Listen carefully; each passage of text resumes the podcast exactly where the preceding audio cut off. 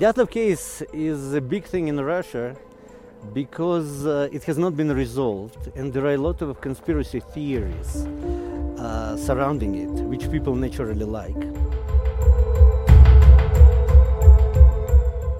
En 1959, un grupo de nueve excursionistas soviéticos fueron encontrados muertos al norte de los montes Urales. La expedición que nunca llegaría a su meta se convirtió en uno de los casos más extraordinarios de misterios sin resolver. Yo soy Jamaica. Y yo soy Sana. Y esta es otra historia. Bienvenidos. Espero que este programa no me vaya a quitar las ganas de cumplir uno de mis sueños, que es ir a acampar a una montaña, así como una excursión. Ajá. A una montaña. Pues no voy a escalar el Everest ni nada de eso tampoco. Pero sí por lo menos Monserrate. No, mentira. No. no, pero ese sí, a mí siempre me ha gustado eso y, y tú me vienes a decir que puedo morirme. ¿Cómo así? Yo no te estoy Ah. diciendo que puedes morirte, marico. O sea, lo que pasa es que uno tiene que ser precavido y también saber hasta dónde llegar. ¿Sí pilla? O sea, Sí. uno sabe hasta dónde es su límite, pero a veces también es chévere como que intentar romper ese límite. Entonces tú vas a mí poco a poco, siempre poco a poco. y, y, es, y, y tú me dices eso y, y me pongo a pensar como en las veces en que he ido a acampar que hubiera podido salir mal, marica. Es que eso toca preverlo, pero no puede comparar con la historia de hoy, marica. O sea, esto es un caso entre miles. El hecho de que pase una, el hecho de que pase algo así, ya tú- es extraordinario, marica. O sea, más nunca se ha visto un caso así. Bueno, ah bueno, entonces por eso es que vamos a hablar de él. Por eso es que tú me vas a echar este cuento. A ver.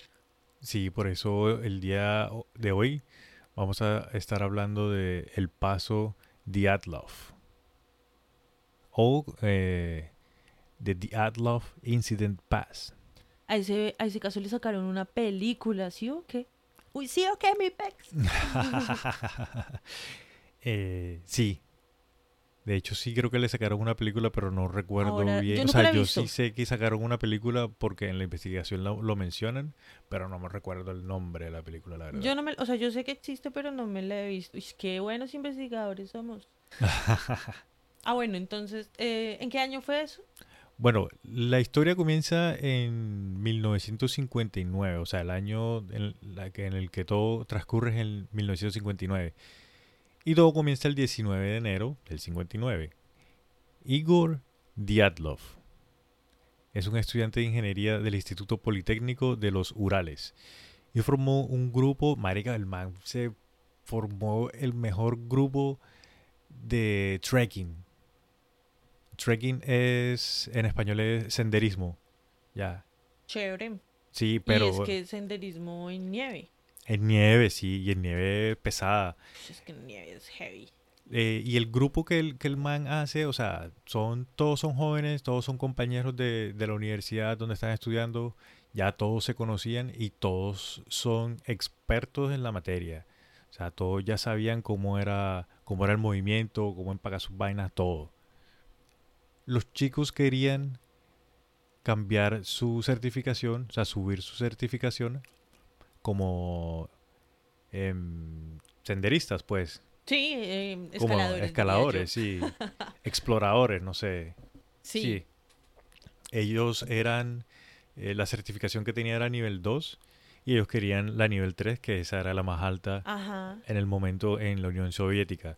Ojo, todo esto transcurre en la Unión Soviética en 1959, o sea, tiempos delicados. Estaba la Guerra Fría también en pleno apogeo. Estaba terminando. Nosotros somos todos historiadores. Estaba terminándose. Había, había transcurrido. ¿Qué va? Pero eso fue despuesitos de la guerra, de la Segunda Guerra Mundial, ¿no? Eso fue, sí, eso fue poco después de la Segunda Guerra Mundial. Entonces, es que todo eso hay que tenerlo en cuenta porque todo eso influye. O sea, son pelados universitarios. Sí. Pero aparte de que son pelados universitarios, son escaladores, entonces van a montañas, van a vaina y todo lo que está pasando en el mundo, pues ellos tienen que estar pendientes Ajá. porque igual Rusia, digamos, es un target fácil, como lo puede ser Estados Unidos Sí. también. Yo una vez escuché una historia que durante esa época en todas las ciudades donde había muerto muchísima gente, hombres, cogían a los hombres y los hacían como les saltaban años escolares, los mandaban súper temprano a la universidad para que se prepararan, para que pudieran empezar a trabajar y a ganar money. Sí, sí, sí. Sí, esa, uy, esa época Esa época triste. complicada, esa época fue difícil. Bueno, seguimos. Entonces los muchachos, eh, la idea que ellos tenían era atravesar la montaña por la parte norte del Oblast de Sverdlovsk. What Ey, estuve practicando toda la semana los nombres, las ciudades, pasé como que lo mejor posible porque das un nombre, esta magia. que ya te puse una película de rusos. ¿Cómo fue que se llamaba? La de la chica de los Black Avengers. Widow. Ajá. Ahí está, ahí te la puse para que practicaras. Ah. No, pero. Yo voy a terminar hablando rusiski. ¿Qué pon- Oh my god, tú no puedes hacer eso en vivo. Ah, ni grabando ni nada. Ey, estoy practicando mi, mi acento Rusiski. rusiski. un italianiski rusiski. Yo-. Si, si yo quisiera imitar a un ruso, pues me pongo es como a beber vodka y ya, weón. O Ah. sea, ¿para qué me voy a poner a aprender nombres ni qué vaina? Ey, pues sí, los pelados querían atravesar la montaña, la montaña de Oblast de Sverdlovsk. Y lo repite. Ah, entonces, por la pantalla. Ah, bueno, la- eh, sí, o sea, ese era el norte de la ciudad y la montaña a la que ellos querían llegar se llama Otorten, Sí, que quedaba 10 kilómetros al norte del sitio donde ocurrió lo que ocurrió. Chan, Chan, chan, chan, chan, chan. Bueno, los pelados antes de salir a, a- a la excursión, digamos de que a ellos les tienen que aprobar la ruta. Sí. y se la tienes que aprobar un comité y toda la cuestión porque para poder subir de certificación pues obviamente tiene que llevar toda, toda la reglamentación y todas las cuestiones. Sí. A ellos los estaba patrocinando el departamento, como ponle tú, como el departamento de deportes de la universidad en, en la que ellos estudiaban Chévere. y entonces ellos, ellos llevaron como la ruta tal y las rutas se las aprobaron y se las aproba- aprobaron como de categoría 3 que es a la que ellos querían llegar. O sea, iban ganados. Sí. Eh, no voy a entrar en detalle a la, ruta así de cómo era, porque son un nombre y unas No, cuestiones. Hágate cuenta como los cerros orientales, Pero por esa ruta, hacia el norte. diez- ¿Cuántos kilómetros? 10 kilómetros. No, eso 10 fue kilómetros.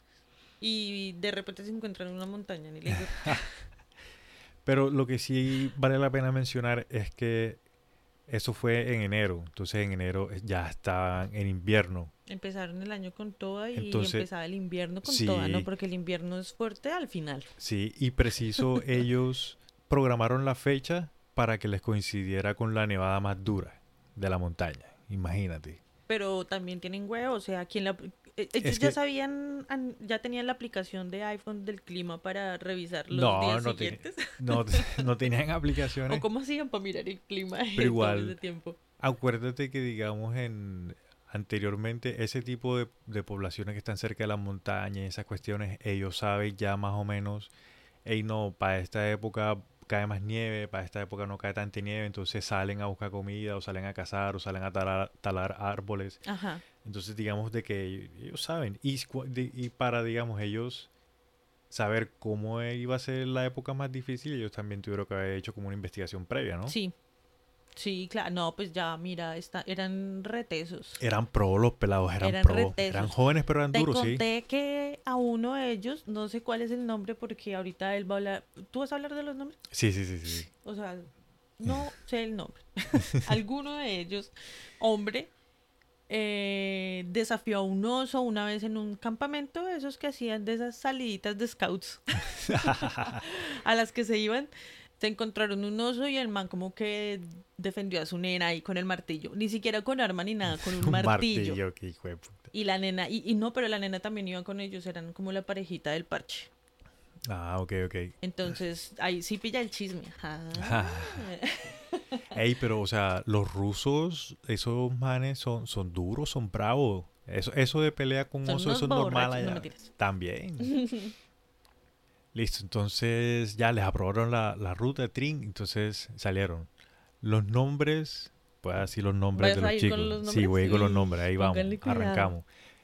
El que programó toda la vuelta, el que juntó a, los- a los chicos y todo, se llamaba Igor Diatlov. Tenía 23 años. ¿23 añitos? 23 años, sí. Uf, marica, eran unos cagones. Sí. Ah, ya puedo decir eso. Eran unos cagones.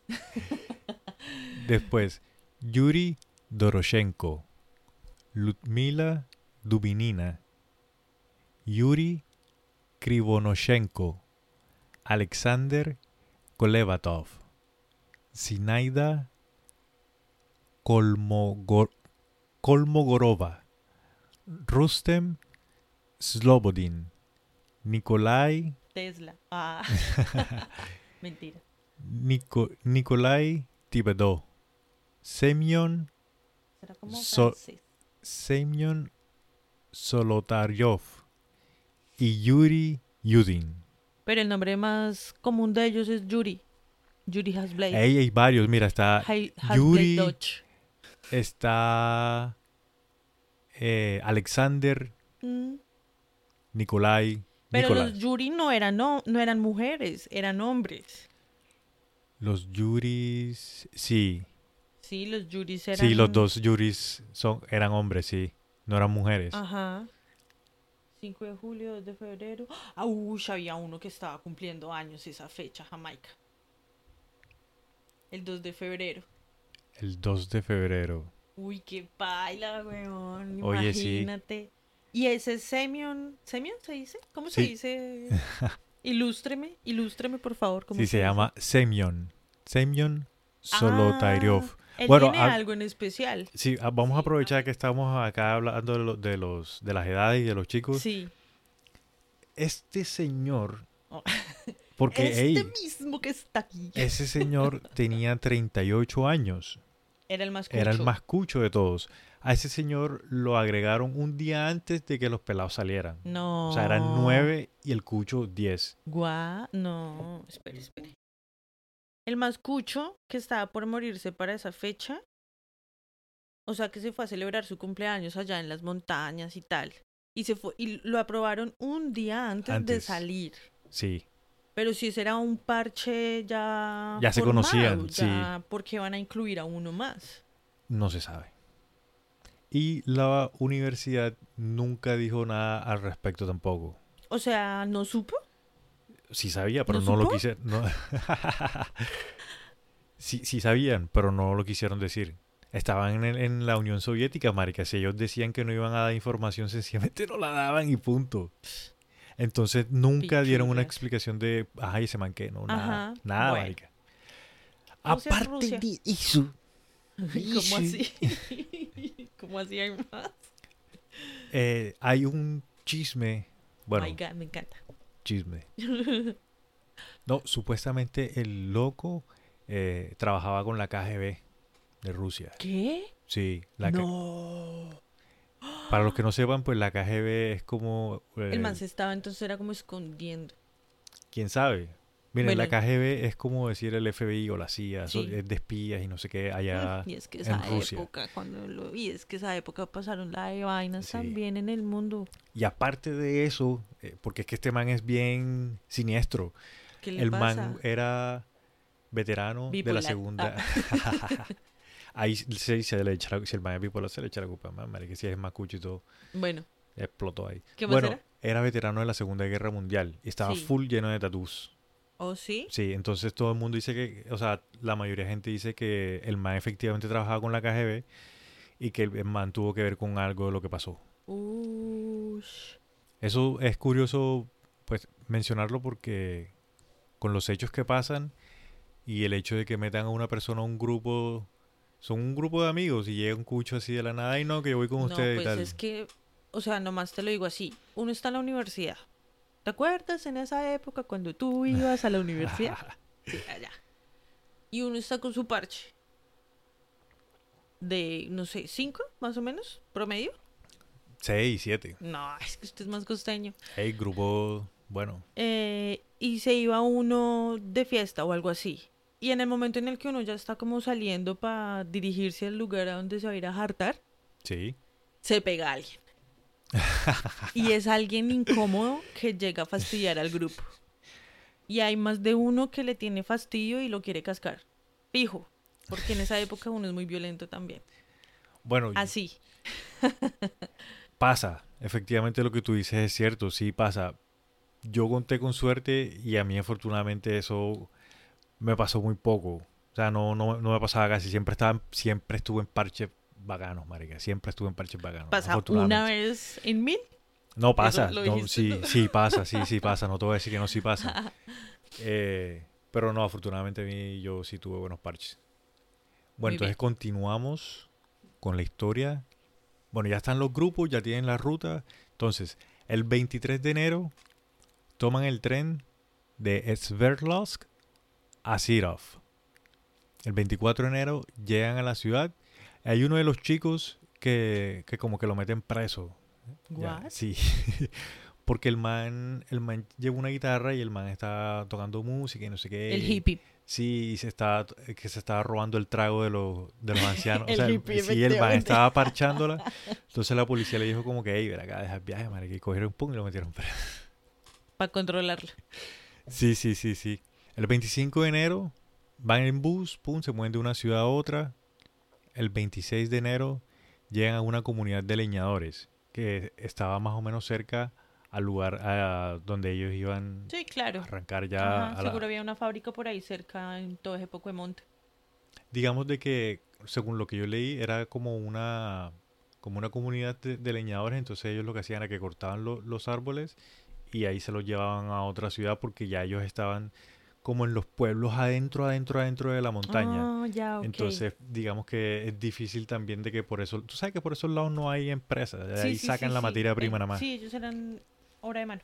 sí sí Ya, ya, ya. el 27 de enero empiezan el viaje a Otorten que es digamos a donde ellos querían llegar Ajá. El 28 de enero, Yuri Yudin se detuvo y se tuvo que devolver porque el man tenía problemas de salud. Tenía reumatismo No. y tenía un problema cardíaco. ¿Qué? ¿Pero cómo le dejan subir si está todo enfermo? ¿O Ahí es el que man- le dio ahí en el beriberi en tres días? En cuatro días. yo creo que el man le dio el beriberi ahí en tres días. Ese, o sea, es que ese paseo ya está muy sospechoso. ¿Para qué quieren continuar con el paseo? Ahí porque ellos eh, son pelados. Son jóvenes, marica. Entonces quedaron nueve. ¿Sí o no? Ajá. El 29 de enero comienzan a subir usando los esquís. Y se establecieron cerca de un río y pasaron la noche. Ok. Eh, Voy a hacer un paréntesis aquí como más o menos para explicar. Ellos para poder caminar sobre la nieve, ellos tenían que usar lo- los esquís como los esquís pues del deporte, pero los usaban para poder caminar sobre la nieve porque si usaban botas se iban a hundir y eso es, es un poco más denso que la arena. Entonces, Para repartir el peso. Sí, con los esquís reparten el peso, entonces no se hunden tanto en la nieve y se les hace más fácil caminar Avanzar. en la superficie de la nieve, exacto. Es que caminar en la nieve es... Es complicado, Uy, es sí. pesado. Cansa más que en la arena, Cansa más que en el agua. también, sí. Algo que se me había olvidado también mencionar es que ellos van subiendo, la temperatura era menos 20 grados Fahrenheit. Eso vendría siendo menos 30, menos 31 grados centígrados. Menos 31 grados centígrados. O sea. Cartagena a la inversa. No, marica, o sea, eso es un frío no horrible, horrible. No, ni el más frío de todos los fríos de las noches frías de Bo- Bogotá llegaría a siquiera probar un poquitico. Yo me acuerdo que la noche más fría que yo estuve en Bogotá, que estaba haciendo frío y estaba lloviendo y toda la cuestión, estaba como a 4, a 5. Cuando llueve no hace tanto frío. Bueno, yo no Yo sé, una pero- vez sí estuve como a dos. Uy, no, hasta allá en Bogotá no llegaba hasta, hasta ese frío. Bueno, ay, creo que fue en Funza, de hecho, no fue en Bogotá. Bueno, Funza es un pueblo que queda cerquita a Bogotá. Chévere, el pueblito. El 29 de enero van subiendo con los esquís, se establecen y pasan la noche. El 30 de enero el grupo intenta subir por una zona estrecha de la montaña cerca de un río. Esa zona estrecha es lo que hoy día se conoce como el paso Diatlov. Ok, pero ahí no pasó nada. No, ahí no pasó nada. Eh, Ahí por ahí simplemente pasaron. Es un paso, sí, correcto. Sí. El primero de febrero fueron avanzando en un lugar, hicieron un campamento y más adelante ellos encontraron, en la misma naturaleza, encontraron como un huequito. No una cueva, sino como un huequito pequeño. Entonces ellos lo que hicieron fue que eh, ¿Dónde de las pusieron? como si fuese un nido de algo. O sea, tenía unas piedras y había un hueco na- natural. O sea, como, sí, como cuando se forma una pequeña cuevita de las rocas. Sí, sí, sí, el natural. Sí, entendí. natural. Y entonces ellos lo que decidieron fue que iban a aligerar el peso de las maletas. Sí, Entonces dijeron, vamos a dejar unos suministros, vamos a dejar comida, las, vamos va- a dejar las iban a agua. dejar ahí caletas. Exacto, para cuando vinieran de regreso poder utilizarla. Claro, por lo general hacen eso. Ahí los manes sabían lo que estaban haciendo. Entonces ellos siguieron subiendo y cuando van en su ruta se alejan de la ruta que tenían predestinada 500 metros. Y cuando ellos se ven que están como que no, como que se dieron cuenta que no estaban en la ruta, siguieron derecho y se salieron de la ruta dos kilómetros. Ay, marica. Entonces ya estaban al oeste de la montaña Kolad Sillal. Ese, ese, ese ya la... La, la traducción de eso en inglés es The Dead Mountain, No. que es la montaña de la muerte y tal. Que ese es el nombre que le han puesto a la montaña los... Ah, es que cerca... Creo que así se llama la película. ¿Sí? Dead Mount. Sí, The Dead Mountain. es un. Hay un libro también que se llama así. Ah, entonces es el libro. Mejor me callo. Continúa. Ese nombre se le dieron los Mansis. Los Mansis es un, eh, una población sí, de comunidades originarias de Rusia, Oh, indígenas rusos. pueblos originarios en Sí. la historia. Se llaman los Mansis. Entonces ellos estaban cerca de, de los chicos. Sí, de donde, sí donde, por donde están los chicos. Listo, cuando se dieron cuenta que los manes estaban, que se habían salido de la ruta, Diatlov les dijo como que, bueno, vamos a hacer el campamento acá, para, porque ya se estaba haciendo de noche. Sí, Entonces como para no tener que devolverse, marica, dos kilómetros y ya la nieve, o sea, estaba pesadita, no sé qué, el man les dijo como que, bueno, vamos a hacer un campamento tarde. acá.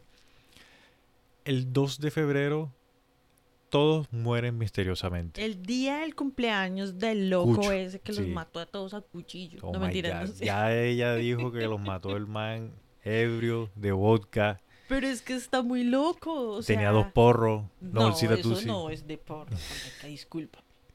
Pero para eso unas tachas mínimo. El 12 de febrero es la fecha en la que el grupo ya debió haber terminado todo el trayecto y debió haber regresado. Diez días después. Sí, Ok. esa era, esa era la fecha en la que Diablo dijo como que, bueno, para esta fecha ya tenemos que estar de regreso. Si no estamos de regreso, en la juega. Ok. El 21 de febrero sale el grupo de rescate a buscar a los chicos. Las mamás de los pelados estaban llamando, los de la universidad ya estaban preocupados también. Los padres de familia llamaron a la policía, entonces como es una sociedad soviética, Ajá. una comunidad soviética, Sí. entonces ahí salta toda la policía y mandaron policía, ejército, helicóptero. no Además sé de que casi 10 días después se demoraron resto en salir a buscarlos, ¿no? Sí. Y el 26 de febrero encuentran el campamento de los chicos y ahí arranca la investigación oficial. Y eso fue lo que pasó en el paso Diatlov.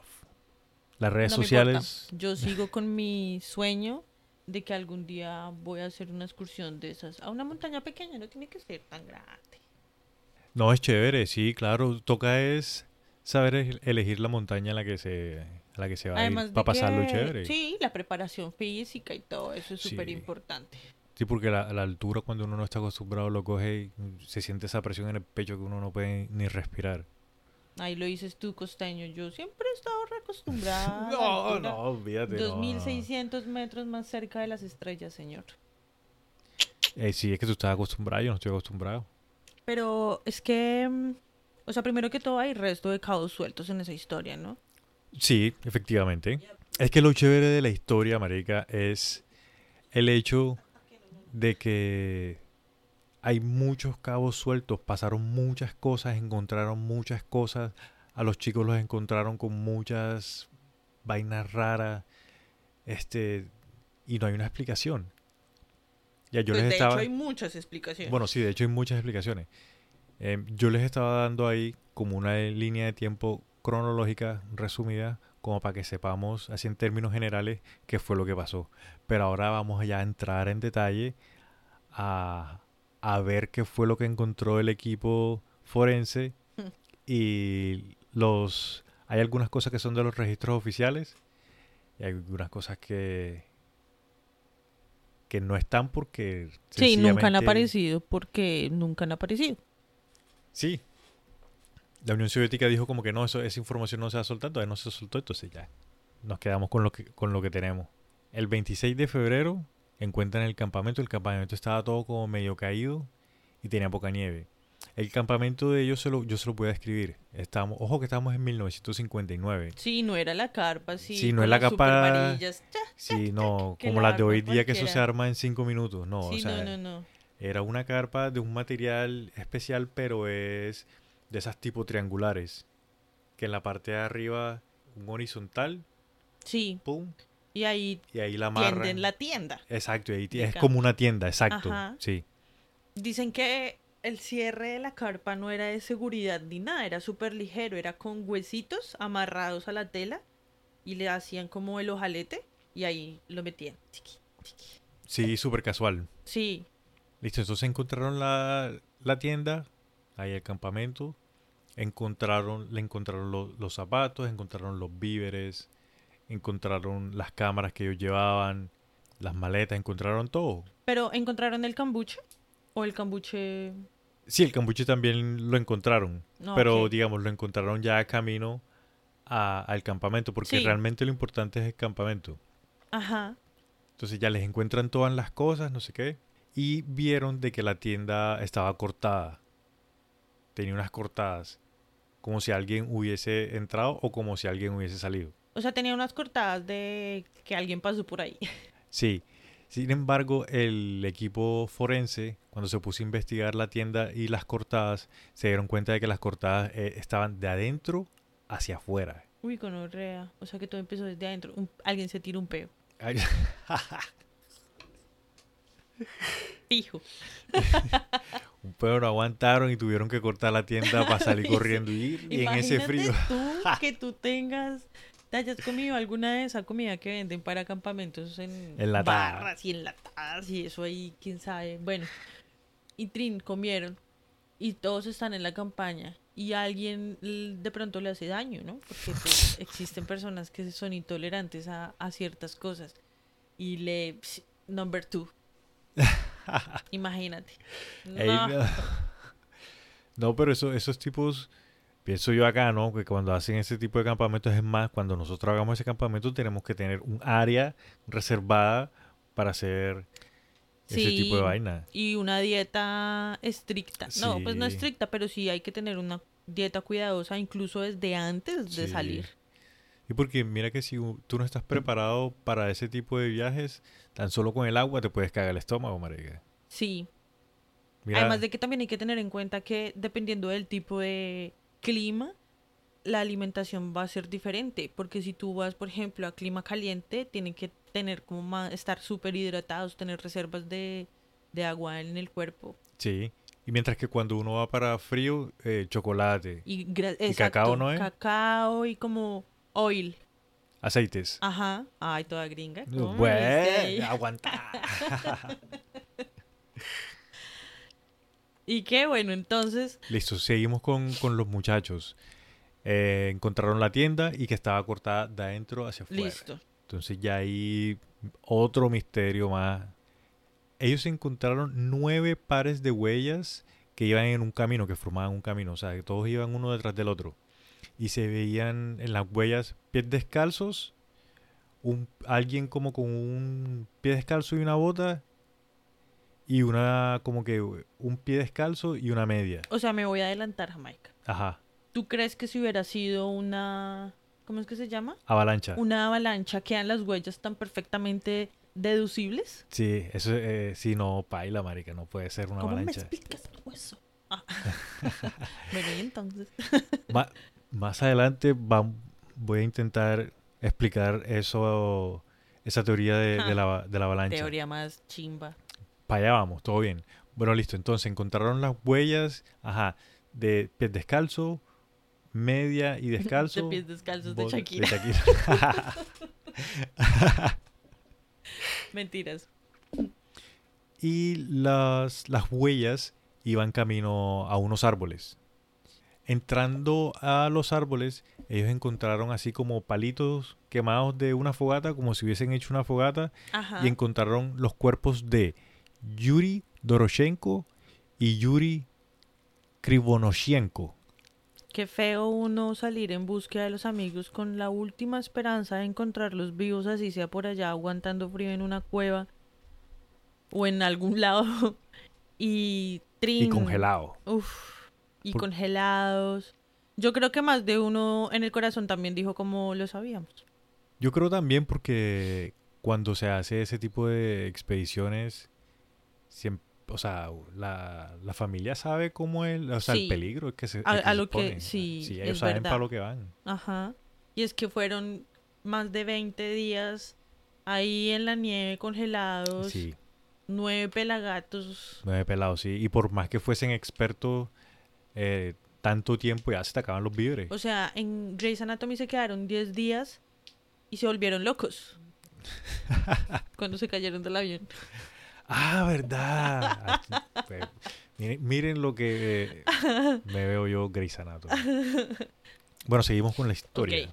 Encontraron entonces la fogata y encontraron los cuerpos de los dos Yuris. A los dos chicos los encontraron co- en ropa interior, sin zapatos, y la muerte oficial de los dos chicos fue hipotermia. La ropa interior que tenían los chicos no era, no era boxer y el suéter. Pues yo me los día. imaginé en Speedo o algo así. No, no, no, no, no. La ropa interior que tenían los chicos era de esa que se ponían antes que era toda larga.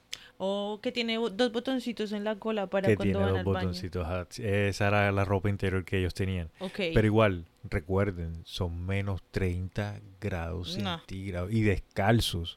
Y eso no es térmico ni nada, eso es de no, hilo, de eso es- lana. sí, hay cuanto y más algodón, pero igual eso no... Nada, mucho frío. Son mucho frío. Sí, y los encuentran, no, pues que ¡ah! se está, ay, uno no sale a esa temperatura en ropa interior a ver si alguien gritó afuera o algo, ¿sí me entiendes? O sea, Sí, sí. por más ruido que haya afuera, uno no sale eh, en ropa interior a mirar a ver algo. Cierto. Estos dos cuerpos fueron los dos primeros chicos que encontraron. Estaban, la, donde estaba la fogatica estaba cerca un pino siberiano, Ajá. que estaba más o menos, ah, a más o menos 5 metros de altura del, del pino. Habían como restos de, de ropa y también Ay, habían rasgaduras de piel. Encontraron como pedacitos de piel también. Uy, no, eso es muy salvaje. Al principio pensaron de que, de que las ramas fueron para hacer la fogata, pero después el equipo forense, cuando se dio cuenta que había piel y, y ropa, entonces dijeron como que no, como que uno o dos subieron asustados y se escondieron en el, en el, en el árbol, ya. Porque A cinco metros. A 5 metros de, del piso. Ok. Sí, Right. uy, se cascaron re duro cuando se cayeron. Y también los forenses dijeron de que los cuerpos los habían puesto boca abajo. O sea, cuando los encontraron estaban boca abajo, pero dicen que alguien los tuvo que haber volteado. Porque, digamos, eh, no sé, como que la forma en la que estaban y algunas cosas que cuando, cuando uno se muere y uno... Esto yo lo vi en una serie. Que sí, sí, sí. Que cuando uno se muere de un golpe o algo así, y uno se, por lo menos uno se queda de espalda, a uno le salen como unos moretones Sí, en la espalda por eh, sí. coagulación de la sangre ya. Como ya no se está moviendo. que hay como reposada. Exacto. Entonces, eh, si tú ves al cuerpo y tiene los, o sea, tiene los moretones, no los tienes en el pecho, sino que lo tienes en la espalda, entonces tú sabes que, que- que lo voltearon. Ajá. Entonces, por, pienso yo, ¿no? Yo no soy experto, sino que pienso que por ese, por cosas así, ellos pudieron darse cuenta que los habían volteado. Sí, sí, pues, o sea, es lógico. Igual esos, manes son forenses, manes, que ellos saben lo que están haciendo. O sea, no sí, son y cualquier... tú también eres forense, entonces por eso tú también. Mentira. Y yo soy forense. el 27 de febrero encontraron el cuerpo de Igor Diatlov a 300 metros del pino y de Sinaida Kolmogorova a 630 metros a, seis- a 630 metros del pino. O sea, un día encontraron dos y al otro día encontraron otros dos. Dos, ajá. Ok. Y seis días después, el 6 de marzo, encontraron a Rustem Slobodin a 480 metros del pino. Del mismo pino. O sea, Del todos estaban como que había en ese pino. ¿Querían llegar al pino seguramente? Es que, al- Ah. o sea, hasta el momento yo lo que entiendo es que salieron de la tienda del campamento Volados. volados y como que pararon ahí en el pino. Ya. Ok. Y en el pino.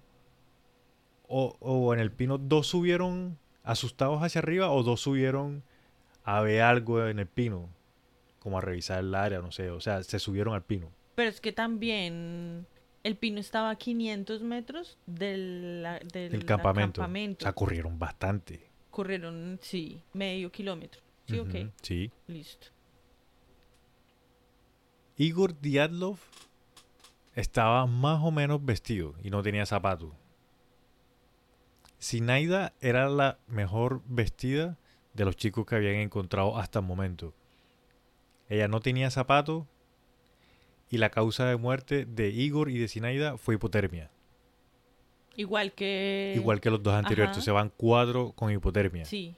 Y a Rusten estaba más o menos bien vestido también, tenía una sola bota y su causa de muerte también fue hipotermia. Pero el man tenía un golpe en el cráneo, pero el golpe que tenía en el cráneo no era fatal, o sea, el man no murió del golpe que se dio en la cabeza. Y el golpe no era mm, como con una piedra, no era rústico, no era, si me entiendes, como accidental. Era con algo que le perforó el cerebro de una vez, así como muy exacto.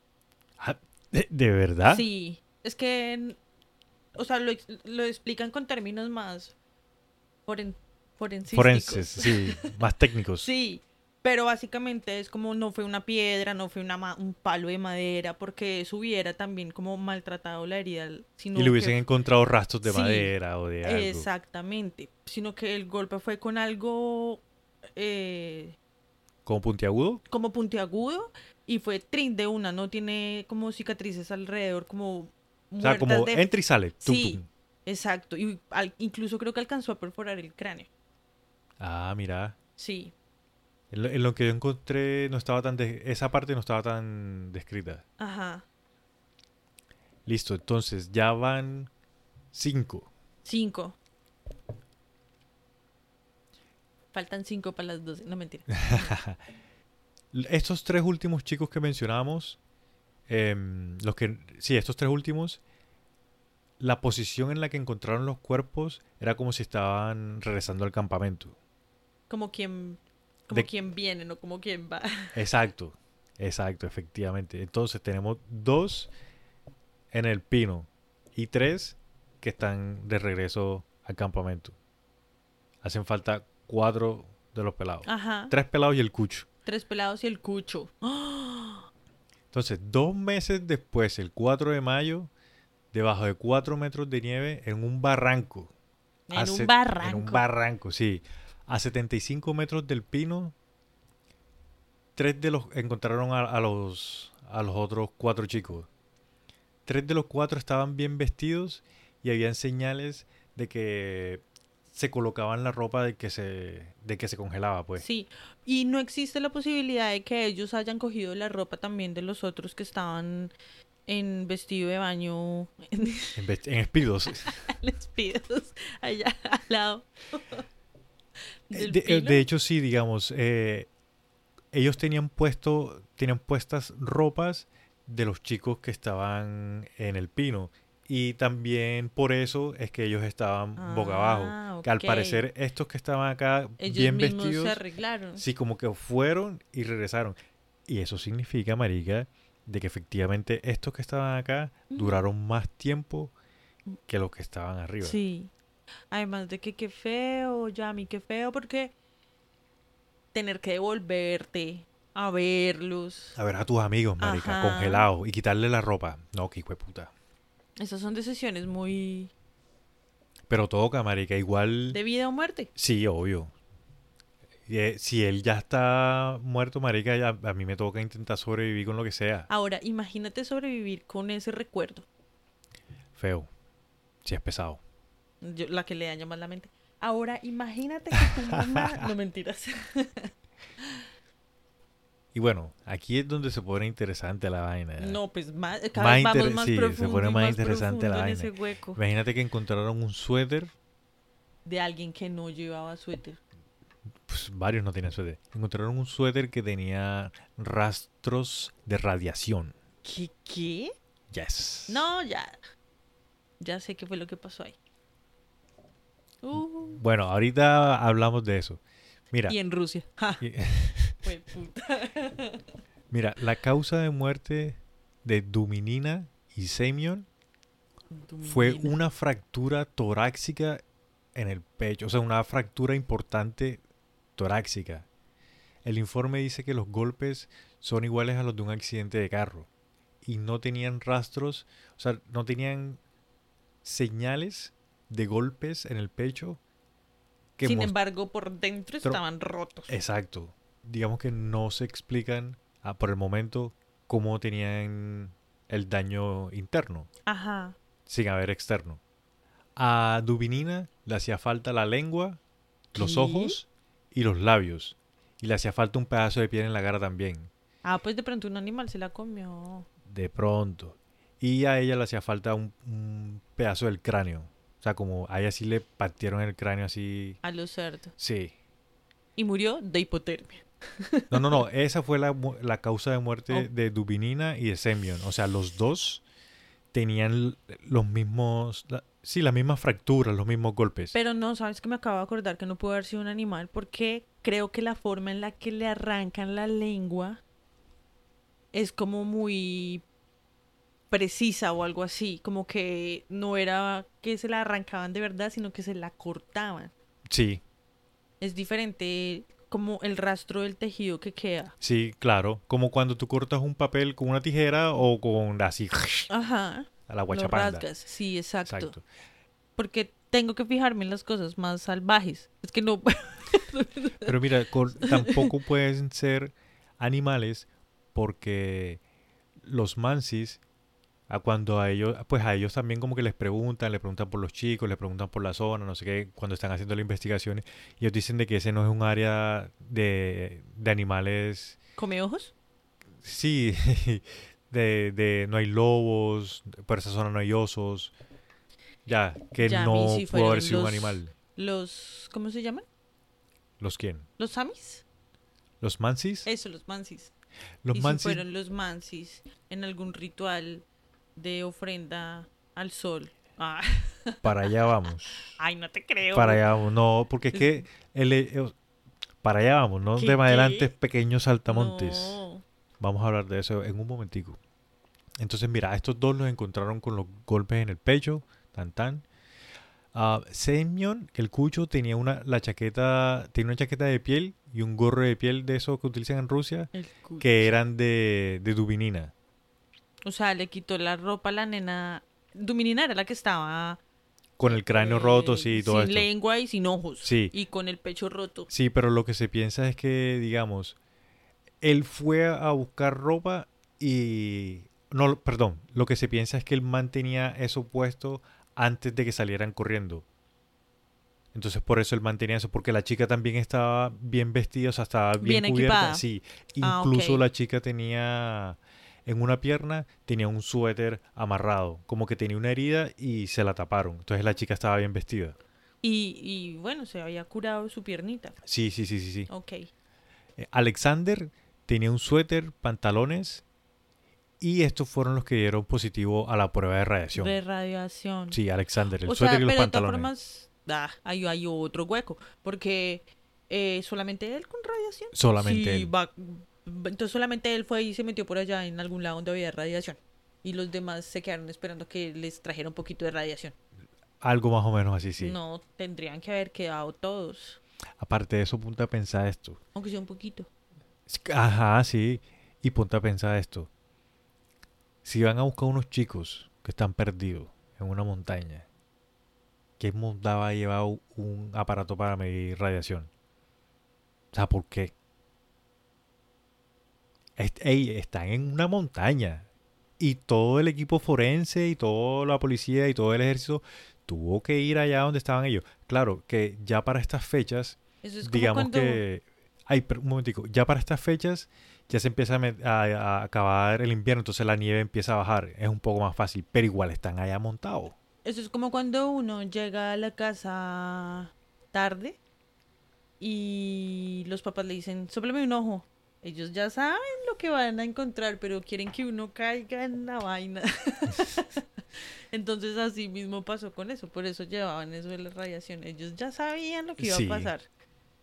Pero me parece sospechoso que solo él. sí que es súper raro solamente uno y que digamos eh, a ellos les encontraron ellos tenían cuatro cámaras y estaban tomando fotos documentando el paseo y las sí, cámaras foticos, estaban en el campamento En nuestras cuentas de, de Instagram y de Twitter vamos a poner las foticos. Sí, sí, sí, claro.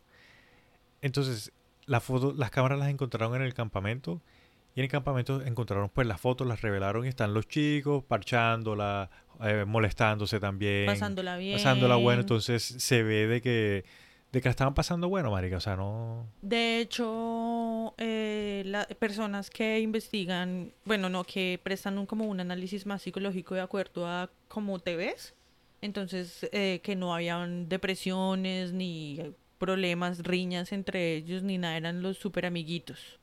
Y cada uno tenía su diario, y aparte de eso tenían un diario general, que era el que se, encar- se encargaba el líder, y siempre escribían que les iba, o sea, que estaban muy bien, que tenían altercados, que había una vieja que no sabía coser, que le había tocado pedirle el favor a otra persona que cosiera, que y tal, pero pues normal. Sí, sí, sí, eran valecitos, marica. Sí, eran parceritos.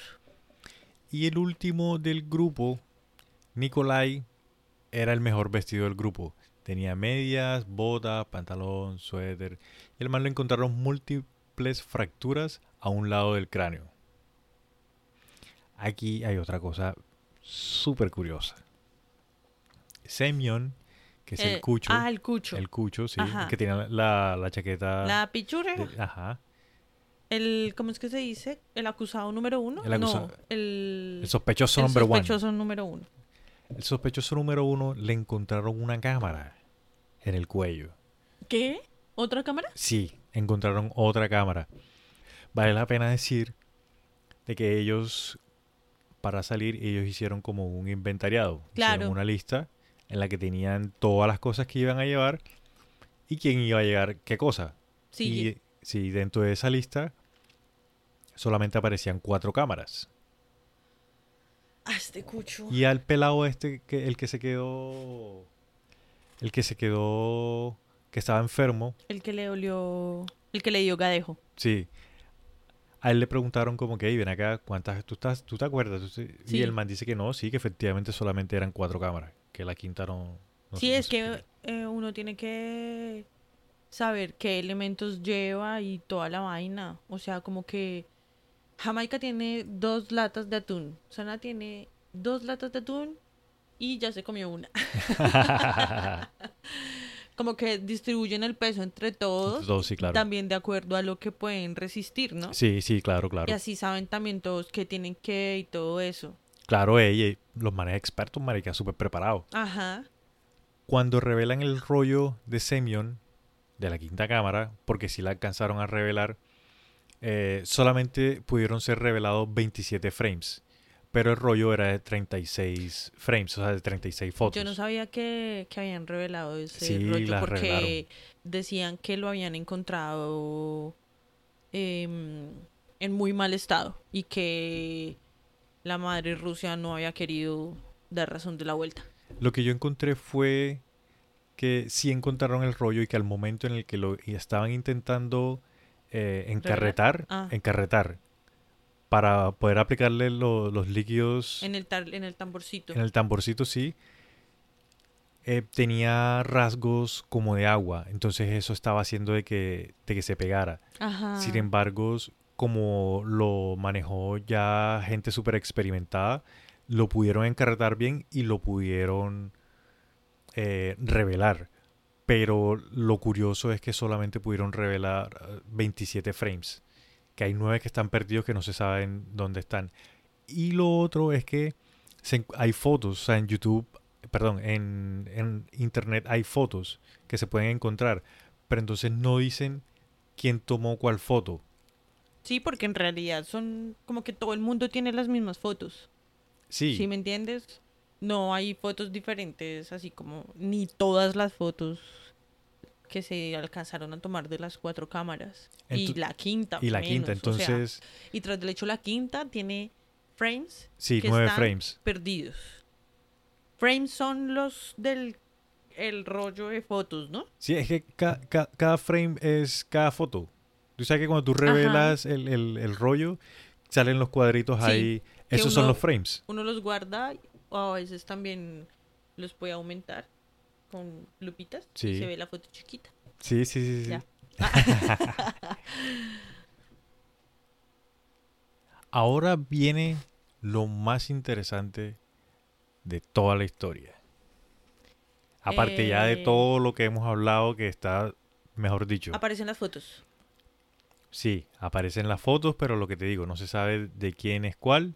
Ah, no, me Pero en refiero la a las foto. fotos perdidas de los nueve frames. Ojalá no, eso todavía no se ha encontrado.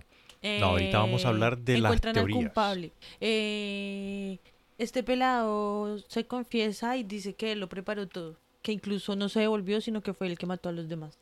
¿El ¿Te enfermo? imaginas? Sí. Bueno, para ver las teorías. Pues la- las teorías reales, ¿no? No las que yo me invento acá. Estas son, bueno, hay muchas, muchas, muchas teorías, sí, por lo que hay muchos cabos sueltos. por lo que hay muchos pero- ocupados. Sí. Y nosotros vamos a hablar de algunas que son las que más se encuentran y como que las, de Las alguna forma, las más creíbles. creíbles también, sí, sí. las que uno dice como, bueno, sí, es lógico, es como medio... Sí. Entonces, la primera teoría que vamos a hablar es los Mansis, que hemos estado hablando de este, no, pero los mansis esta no. comunidad. Los mansis no se, no se caracterizaban por ser una tribu carnívora. No, y es que, o sea, la, la teoría de que fueron los Mansis es porque la teoría dice de que los Mansis tenían, le tenían rabia al gobierno soviético, entonces Claramente. vieron los chicos y decidieron desquitarse con los chicos y todos los cogieron y los mataron. No, Porque el gobierno soviético, porque el gobierno soviético cuando est- estaba como aceptando a las comunidades indígenas, aceptaron a muchos y ellos les dijeron como que no, ustedes no van a ser reconocidos, ustedes son, ustedes no son ni siquiera una comunidad. Entonces Ay, los no te dejaron. creo. Sí, O sea, tras del hecho los... Sí, lo- o sea, la face así, ni siquiera los reconocieron dentro de los en esa, ojo, en esa época, ¿no? Entonces por eso dicen de que los mansis estaban todos azarados de que, hey, no, esta gente, No. y vieron a los pelados y los mataron. Pero obviamente esa teoría se desmiente muy rápido porque los chicos pasaron por el pueblo de los mansis y tienen fotos con los mansis, ya. Y tú ves la foto de los indígenas y los indígenas son, son indígenas, marica, normales ahí hablando, pues se ven las fotos, ellos eh, como en las casas, uno al lado de un indígena y tal. Ajá, Entonces, no, eso, eso, eso no fue. no. De hecho, los mansis colaboraron como con... Con la búsqueda. eh, sí, con la búsqueda. Y ellos incluso encontraron algunos de esos cara- ca- cadáveres. ¿No? Sí, sí es cierto, sí es cierto. Entonces lo- los mansis no pueden ser. Aparte de eso, la huella de, de pasos que encontraron eran de nueve personas. Si hubiesen sido los mansis, hubiesen encontrado una cantidad de huellas locas por todos lados. Oye, sí, también. Y ellos no van solos, también van con sus perritos y tales, porque pues ellos sí saben cómo son. Les hubiesen quitado las cámaras. Se hubiesen, 100% se hubiesen quedado con las cámaras. Y de pronto hasta con la ropa, ¿no? Obvio, los abrigos a ellos les Sí, sirve el resto. La comida. Sí. Entonces los mansis, No, los mansis no fueron, los mansis son parceritos. sí, eso no, no, no Yo-. La otra teoría que la gente más se apoya y dice que realmente eso fue lo que pasó es que fue una avalancha. La gente perezosa, porque esa es la fácil. Ay, una avalancha pasó, pero no lo suficientemente duro para Trick, pero tampoco lo suficientemente suave para atrás. Yo no quiero entrar en, en lujos de detalle, sí, de la, de la avalancha, porque es que no tiene sentido, porque si hubiese sido una avalancha realmente, no estuviesen las huellas. No se hubiesen Sí. encontrado las huellas. No, olvídate de eso, no lo hubiesen encontrado. Y más adelante hay... En el 2019 el caso del paso de Adlov lo reabrieron para investigarlo nuevamente. Entonces ahorita que terminemos con la story, o lo voy a decir una vez, mira, el caso lo abrieron nuevamente en el Otra, 2000. di una. Sí, de una, ahí pum. Reabrieron el caso. Y cuando reabren el caso, ellos dicen de que sí. De que de hecho fue una una avalancha.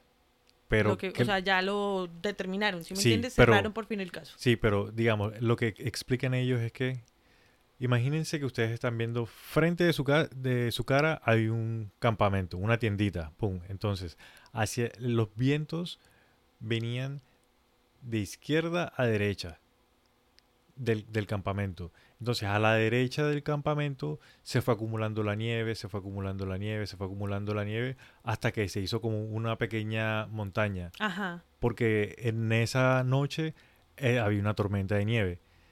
Entonces que ellos, que supuestamente lo que ellos escu- escucharon fue el sonido de la de una avalancha Sí, y se les empezó a caer ese poquito de nieve porque no era que así. quedó como recolectada. Exacto. Y, o sea, la montaña que se armó de nieve cayó encima del campamento y ellos lo que hicieron fue que cortaron, salieron corriendo. Y se mataron entre y- todos. No, o sea, o sea, salieron asustados, salieron corriendo y se parquearon en el pino. Entonces que en el pino que subieron a- a- a- al árbol a bajar ramas y prendieron la, la fogata. Que entonces tres intentaron regresar al campamento y esos fueron los que se quedaron congelados subiendo al campamento. Los otros dos se quedaron en el fuego, fueron los primeros que se congelaron porque eran los peores vestidos. Ajá. Los otros cuatro que quedaron siguieron caminando, intentando supuestamente regresar a, a donde los al, a- al campamento, pero se fueron fue hacia otro lado e hicieron como como una especie de, de iglú. O sea, hicieron un hueco Sí, y se metieron debajo como para taparse del frío. sí. Y que estos fueron los que duraron más tiempo y Sí. por eso fue que ellos pudieron regresar a co- arriba, coger la ro- más ropa y regresarse. Ya. Pero que cuando ellos estaban ahí en ese hueco de nieve, que supuestamente debajo de donde estaban ellos pasaba un río que bajo esas temperaturas no se congela. Entonces que ellos se cayeron en el, en el río ese y por eso es que tienen los golpes en el pecho y eso fue lo que les pasó. O sea, que fue que una, o sea, una avalancha fue lo que provocó que ellos salieran corriendo despavoridos de, de la tienda. Esa es el, el- lo que dice el gobierno ruso hoy 2022.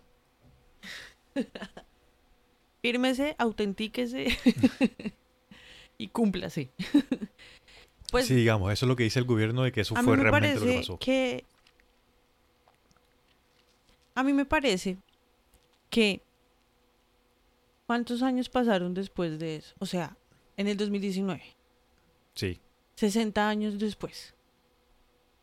60 años después van a encontrar con tanto detalle la razón de cómo, no, la razón no, los hechos.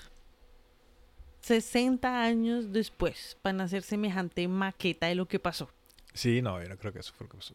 O sea, la gente de esa época no sabía que debajo de ese iglú pasaba un río. No, ellos no pudieron llegar a esa conclusión. Lo tuvieron que hacer 60 años después. No, eso no fue lo que pasó, eso está muy estructurado, o sea, no, Yo- ese fue el libreto que ganó. Ese fue el que más, al que más le pagaron. Más o menos, sí. Porque la verdad, yo tampoco. Entonces, digamos, para Además mí, de que hay pistas que ahí quedan sueltas. Sí, sí, no, es que no hemos terminado, no, no hemos terminado todavía, sino que como estamos hablando de la avalancha y digamos lo que dijeron después de tantos años, que la, abro comillas, ¿no? La historia real, cierro comillas, es la de la avalancha. Entonces como que no, marica, esto no puede ser. Bueno, otra de las teorías, una también que es bien chévere, Claro, obviamente la tenemos en cuenta porque obviamente creemos. es que fueron eh, ovnis. En No nuestros fueron- amigos los seres galácticos. Sí. La teoría dice de que habían otros exploradores que estaban más o menos cerca de donde estaban haciendo estos chicos la ruta y que vieron orbes que estaban Como las que sobrevolando se están área. viendo últimamente mucho, ¿no? Sí. Cierro comillas.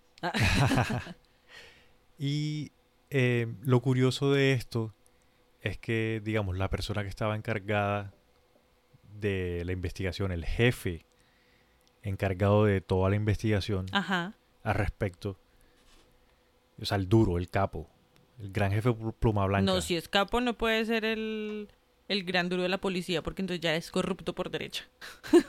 Bueno, sí, cierto, pero o sea, el, el- el duro pues de la investigación, Ajá, el más sí, duro. el, El más duro. el capitán de la investigación. Sí, el man se llamaba, se llamaba Liv Ivanov. El man antes de morir No te creo. Sí, el man antes de morir aseguró de que en el informe que él tenía, el gobierno le hizo quitar cosas que sugerieran o que parecían que, que- o que tenían que ver con, con ovnis. No. Porque en esa época esa gente decía que eso, que eso no existía, que eso eran locas, Ese es el problema con las instituciones, que cogen los hechos y hacen lo que se les da la gana y después nos dejan a nosotros los del futuro mamando. Ah. en fin, sigue, continúa.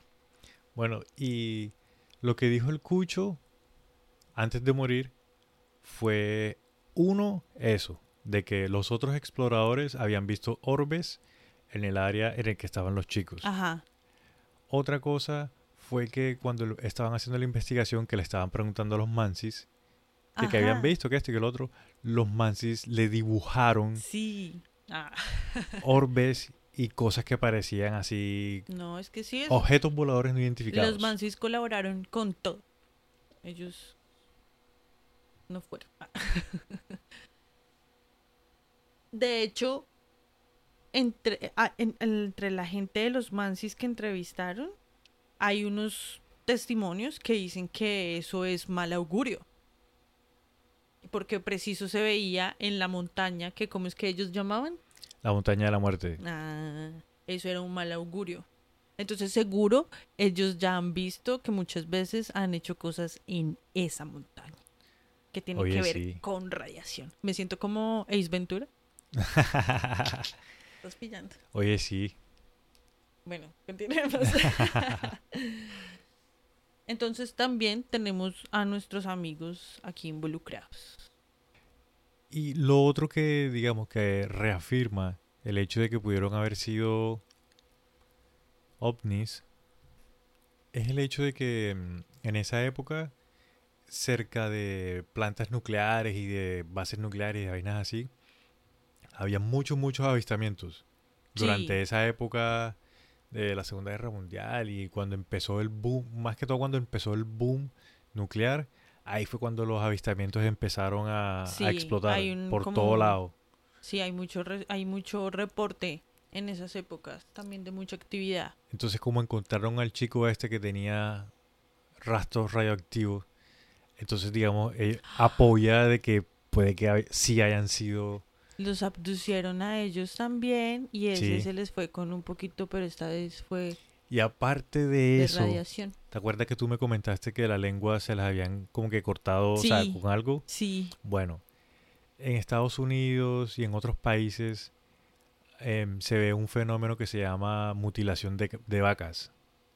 Y dicen que son ovnis que les cortan Sí. las lenguas y los ojos de forma quirúrgica para hacer exámenes. exámenes bueno, investigaciones, sí. Ay, Yami, sí. Ah, Entonces por eso, estoy un poquito más convencida que antes. entonces por eso se cree de que de que pues hayan de pronto, marica, Sí. que vieron una nave y se, se asustaron una gonorrea. Y se, o sea, pasó lo que pasó, se congelaron y después estos llegaron otra vez como que a analizar y a revisar. Puede ser. Pero bueno, Pero bueno, entonces esa es otra, esa es otra teoría. Esa es otra historia. Y esa. y eso también va como que ligado a la teoría de que ellos estaban cerca de una base de misiles o un área de misiles. Sí, señor. Ya. Ay, se me había olvidado, perdón. ¿Qué? En el, el doctor este, el, el duro, El capitán Sí, el que- del equipo. El que reafirmó antes de morir que dijo lo de los orbes, Sí.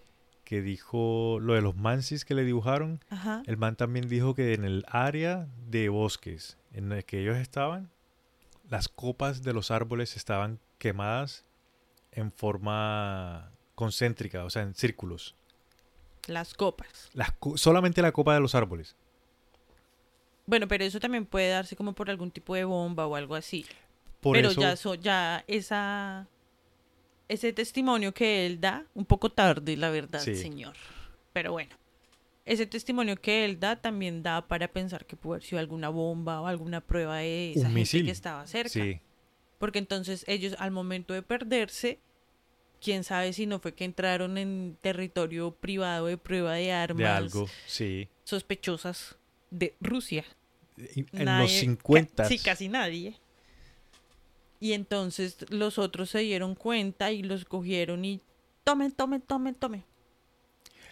Pero hay que tener en cuenta también las huellas. Pues son matan Borraron la- y la huella. tienen Toda esa tecnología del 007 que es Ah, de dónde viene. Pues de allá, allá también tienen que tener su tecnología super hiper mega extraterrestre. Entonces, esa es la otra teoría, la de los misiles. La otra teoría que mucha gente cree también es que se encontraron con el Yeti, con el abominable hombre de las nieves. Sí, hay una foto. Gente, hay una foto de El, El- Yeti. hombre de las nieves. ¿Cómo es que se dice en inglés? Yeti. No, en inglés sí es The Abominable Snowman. El abominable Yeti, ¿de hombre de las nieves. Yeti es otro nombre. Ah, ¿Ver la misma el, vuelta? apo- el de cariño. Sí. Bueno, listo. Hay una foto. O sea, pero es que él no se va a poner a cortar la lengua ahí. Parejita, por ejemplo. Eh, Bueno, lo- la teoría del Yeti es que eh, dentro, bueno, como hay una foto, según que los chicos la tomaron antes de que pasara lo que pasó. Entonces que supuestamente el Yeti lo siguió y tales, y en la noche cogió y los, eh, se les metió el campamento y ellos salieron asustados. Y por eso fue que, que se fueron. No. Aunque creo que el Yeti existe, no creo que haya sido visita del man. El man de pronto estaba por allá en Hawái tomando el sol. No. Lo que desmiente lo del Yeti es que la foto que tomaron, las dimensiones no son, o De sea, de lo que se con sí, de las extremidades no, no son como las que se conocen del Yeti, o sea, era muy, las extremidades, los, las, los brazos, las piernas eran muy cortas para ser el Yeti. Era muy pequeño el man. Era muy pequeño, sí. De, debía ser un poco más grande como para ser el Yeti. Sí. Y si hubiese sido el Yeti, como que les hubiesen encontrado también más golpes. O rasguños o y si hubiesen así. encontrado las huellas del Yeti. Ah, bueno, es que las huellas lo dicen todo, parce. Las huellas son la clave de todo este tema. Y la última teoría que te voy a traer sobre el tema es una Perla. gigante, una perlita.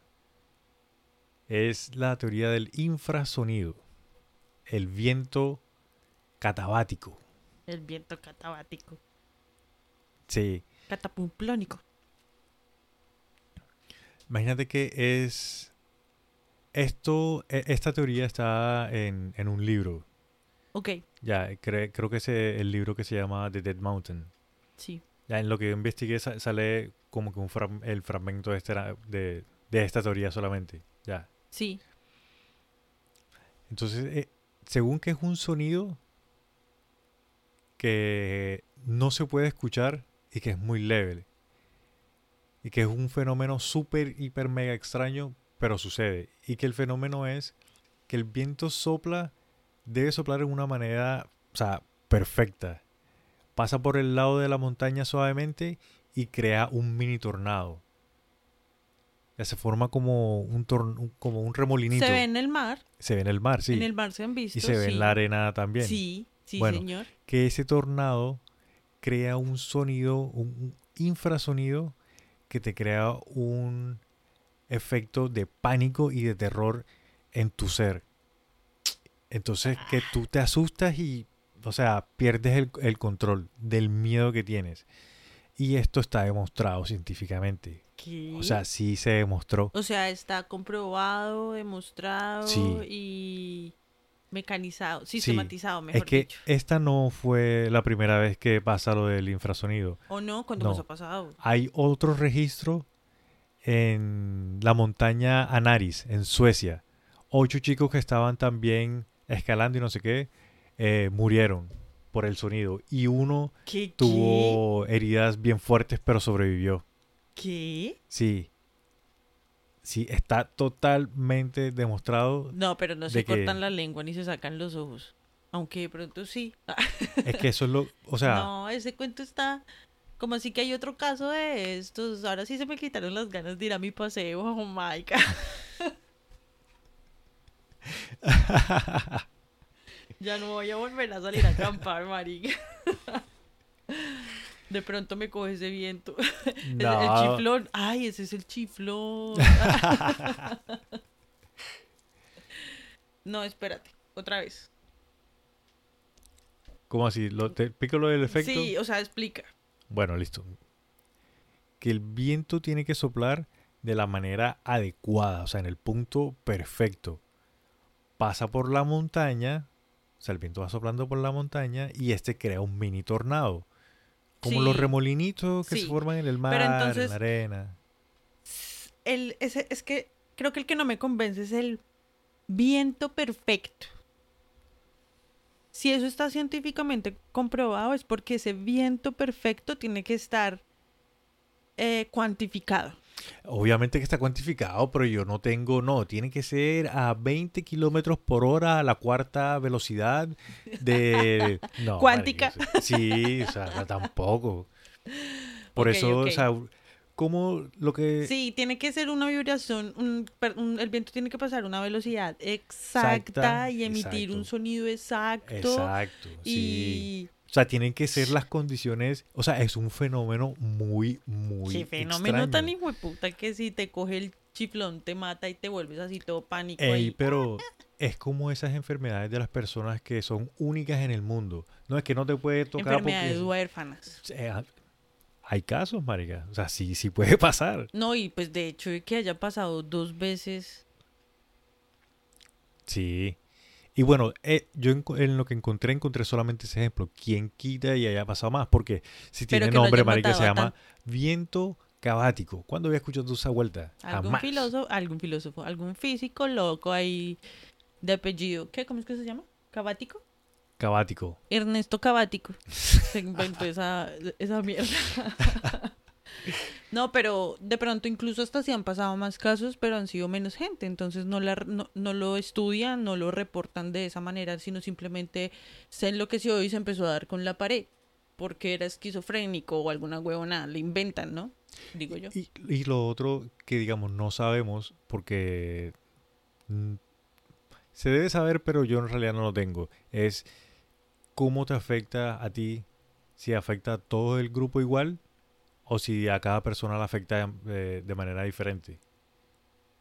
Yo lo que pienso, digamos, si eso fue lo que pasó, lo del infrasonido, supongamos que sí pasó, Ajá. si eso fue lo que pasó, yo digo de que de pronto tres o cuatro se paniquearon, o sea, se asustaron así, cortaron la tienda y, y salieron corriendo. Y, bien- los otros salieron con se él. como que- sí, porque tú sabes que estamos, si nosotros salimos a acampar y nosotros queremos hacer, somos seis personas y nosotros dos queremos hacer una broma, entramos todos azarados al campamento, ¡Ey! Se metieron unos manes, que no sé qué, que la pistola, que esto, que tal. Y todo el mundo se va asustado, una vez, ¿qué es lo que pasa? Nos cascan. ya, o, o sea, se genera un miedo colectivo. Entonces todos arrancan Sí, y ahí ya después les pasa lo que sea que les pase. sí, claro. En caso tal de que sea este tal eh, infrasonido No, y los el rastro de, de radiación. de radiación, ¿qué? Mm. Empezando por ahí.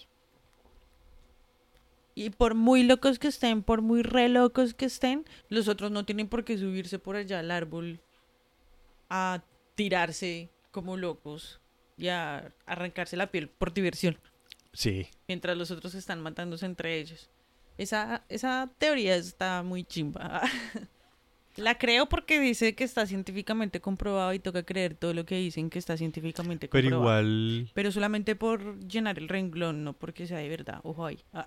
pero, pero igual es, esto solamente es una teoría por parte de la persona, del escritor que del se libro. inventó la ley. Ah. No del, del, del que hizo el libro, digamos. El gobierno ruso no, no aceptó de que eso realmente haya sido. Entonces, Ay, pues sencillamente es una incluso teoría dicen más. que hasta de pronto fue como una intoxicación que tuvieron por una cocina que prendían dentro de la, de la campaña, pero era una estufa Sí, de esas de campamento Sí, chiquitica. Ajá, y como pues la, campa la, la tienda de campaña no estaba ahí cerrada ni nada de eso, enclaustrada y encapsulada, pues. Sí. Entonces que los gases y que no sé qué, pero pues a la final también se comprobó que la estufa ni siquiera la habían usado. Sí. Ellos O sea, todavía todo- no, la- todavía no habían prendido la estufa para hacer la comida, mejor dicho. Entonces también súper desmentida así rapidísimo. Rapidísimo, sí. Entonces, digamos, por eso es que este caso lo quería, quería que lo charláramos hoy porque es súper Para quitarme la gana de ir a interesante. acampar, eso era lo que usted quería. Nah, vamos a, acamp- ey, vamos a hacer un parche bien bacano. A parcharla bien vacilado. Por eso te quería traer este caso el día de hoy, porque es súper interesante. Lo Eh, que tú querías era que yo no, que se me quitaran las ganas de ir a mi paseo en la montaña. Un poquito. Ah, sí, claro. Todas las teorías tienen sus puntos, digamos, válidos, pero todas las teorías pueden ser fácilmente también Para mí tiene que ver con el gobierno y con la radiación. Uf. Eso fue que los pillaron mal parqueados por lo que se habían perdido y los cogieron y los atendieron. Yo también me voy por ese lado y pienso que tiene que ser algo secreto del gobierno. Más que todo porque meten al tipo este que es más viejo de un día para otro, que supuestamente es de la KGB. Ajá. Y, con una cámara y con una cámara extra, sí. Y aparte de eso, para esa época en Estados Unidos estaban haciendo que el MK Ultra, que el proyecto no sé qué, que el Ay, proyecto no sé qué cuándo.